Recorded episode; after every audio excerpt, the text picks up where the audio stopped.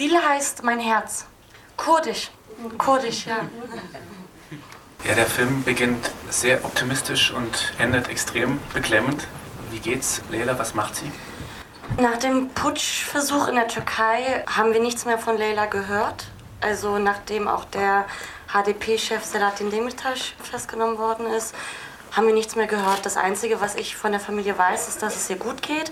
Also es ist jetzt nicht so, dass sie gerade verhaftet ist oder so, sondern sie wissen nicht, wo sie ist. Aber sie darf halt immer noch nicht die Türkei verlassen. Du bist in einem Zeitungsartikel auf sie gestoßen und bist dann nach Cisri gefahren und hast sie dort getroffen. Magst du erzählen, wie, das, wie die erste Begegnung war und wie das dann weiterging?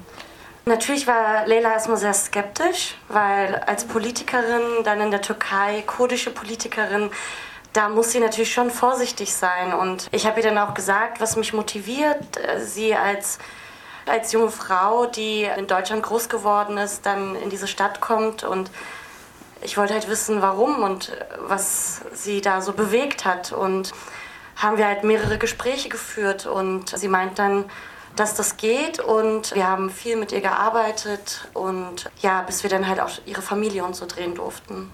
Also wird ja so am Anfang eingeführt, fast wie so ein, wie so ein Popstar. Gibt es bei ihr dann so, ja, so eine öffentliche Person und dann auch so eine vielleicht andere private Person? Also die öffentliche Person ist natürlich die Politikerin Leila und die private Person ist auch eine starke Frau, die Ziele hat und versucht immer sehr ähm, auch bei sich zu bleiben und kann auch sehr witzig sein natürlich und sehr herzlich und sehr offen. Ihr habt ja die Dreharbeit mit begonnen, da war ja klar, es wird bald Parlamentswahlen geben. Also wie war so die Ursprungskonzeption? Also war das dann erstmal so als Porträt geplant mhm. und habt ihr dann gehofft, das ist natürlich Quatsch jetzt, aber mhm. insgeheim damit gerechnet, dass, dass sich das dann drehen könnte mit den Parlamentswahlen? Ja, gehofft haben wir das natürlich nicht. Es war sehr schrecklich und wir haben damit null gerechnet.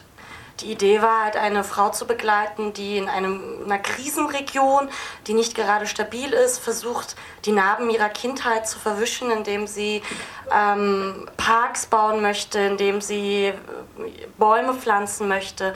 Das ist ja so ihre Idee und das macht sie ja dann auch teilweise. Und ähm, eigentlich hat sie ja in der Türkei als Bürgermeisterin nur die Verantwortung für die Infrastruktur. Aber in so kurdischen Gebieten, wenn man dort Bürgermeisterin ist, nimmt man automatisch auch politische Aufgaben mit auf, was eigentlich nicht ihr Job ist. So. Und dadurch immer wieder, wenn es dann Konflikte gab, hat sich das andere wieder verzögert. Und nachdem natürlich dann diese große Blockade war oder wir auch abbrechen mussten nach den Wahlen, hat sich natürlich unser komplettes Konzept einfach erstmal verändert. Also damit haben wir nicht gerechnet. Ich musste darauf eingehen, inhaltlich.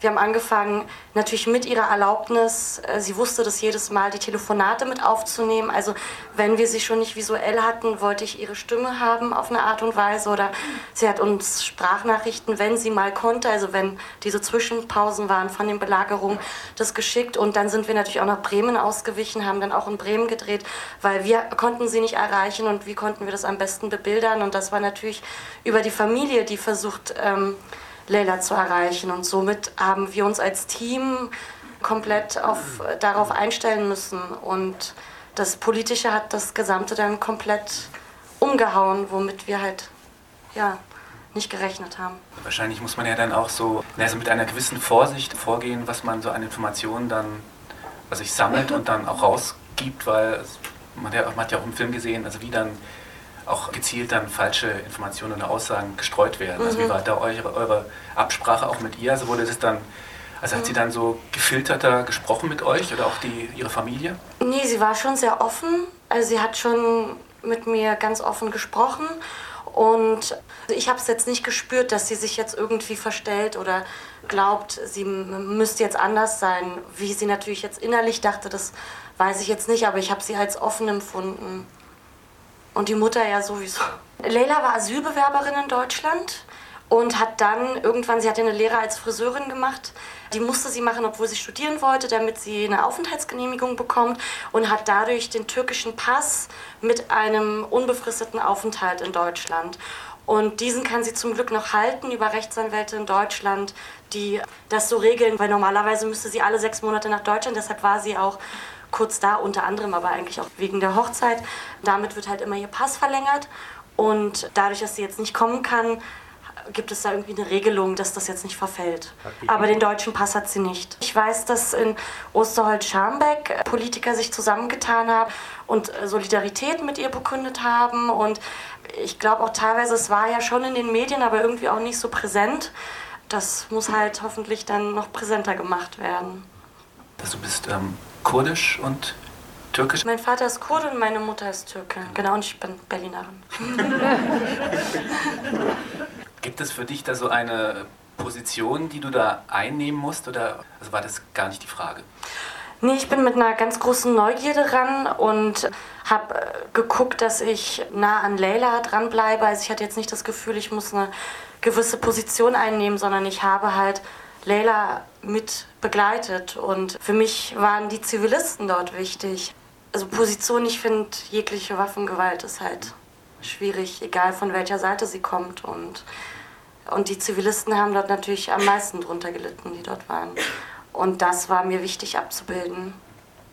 Igor, wo ist unser Produzent? Das ist die gute Gelegenheit. Februar 2015 war der Antrag. Dieser Antrag läuft ja im Rahmen von Junge Dokumentarfilm. Junge Dokumentarfilm ist ein Programm, wo SWR, MFG und Filmakademie zusammen kooperieren. Und dieser Antrag ist nicht nur Förderungsantrag, sondern auch Senderantrag und auch äh, Anfang von Diplomarbeit an der Filmschule, also es läuft alles äh, in einem Schub und das wurde ja nach Berlinale 2015 haben wir das abgegeben. Gegen Ende wussten wir ja, was passiert und es war für mich halt auch wichtig, das zu zeigen, wie sich die Vergangenheit wiederholt in Gisre und ich habe nach Archivmaterial gesucht, weil ich wusste, dass es damals da so große Konflikte gab und daraufhin habe ich recherchiert, rumgefragt und Heidi Spekonia hat mich dann auf dieses Archivmaterial aufmerksam gemacht. Wir werden weiterhin auf Festivals hoffentlich gezeigt. Dann planen wir auch eine Kinoauswertung, damit es auch hier in Deutschland weit nochmal in den Kinos gezeigt wird. Und klar, ich überlege schon, wie das ist, wenn der Film in der Türkei gezeigt wird irgendwann. Ich weiß es nicht, ob der gezeigt werden kann überhaupt. Die Familie möchte das erstmal nicht. Deshalb müssen wir auch damit erstmal abwarten und das respektiere ich auch natürlich. Mir ist es halt wichtig, dass irgendwann hoffentlich, falls Leila zurückkommt, ich weiß es nicht, dass sie mit diesem Film dann selber rumtouren kann, also sich total selbstständig damit macht und hoffentlich damit auch auf ihre Situation aufmerksam machen kann und dann was geschehen kann. Ob man jetzt was machen kann, das weiß ich nicht. Also ich hoffe nur, dass der Film, das ist ja der größte Wunsch, das war ja auch am Ende dann auch die Motivation, dass man auf die Sachen, die dort passiert sind, auch aufmerksam machen kann. Genau, es gibt Bilder von der Stadt, wie die zerstört sind, die habe ich teilweise gemacht. Und aber auch andere Bilder gegen Ende, da konnten wir nicht mehr rein.